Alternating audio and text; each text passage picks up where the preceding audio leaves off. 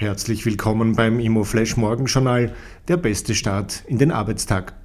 Die heutige Ausgabe widmet Ihnen Building Times, das Magazin für integrierte Planung, Gebäudetechnik und nachhaltiges Bauen.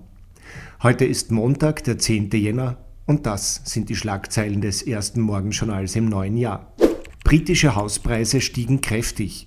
Die britischen Hauspreise sind Ende 2021 so stark gestiegen wie seit Juli 2007 nicht mehr.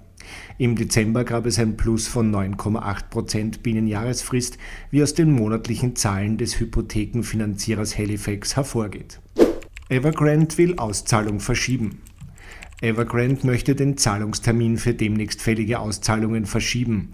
Die vorgeschlagene Änderung des Rückzahlungstermins vom 8. Jänner auf den 8. Juli sei auf die Finanzlage zurückzuführen, teilte der angeschlagene Immobilienriese mit. Die spannendste Meldung heute stark steigende Wohnpreise erwartet.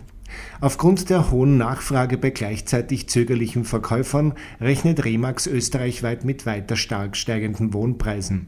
Während 2020 die Preiserwartungen um 3,3 und 2021 um 1,8 Prozent nach oben gegangen sind, liegen sie für heuer bei 7,1 Prozent. Am Gewerbeimmobilienmarkt beobachtet Remax weniger Dynamik. Die Prognose für 2022 liegt aber auf oder knapp über dem Niveau der Jahre 2018 bis 2020. Gut ließen sich trotz Corona-Lockdowns zudem Hotels verkaufen. Das waren die wichtigsten Informationen zum Tagesbeginn. Mehr dazu und was die Branche heute sonst noch bewegen wird, erfahren Sie wie gewohnt ab 14 Uhr auf www.imoflash.at.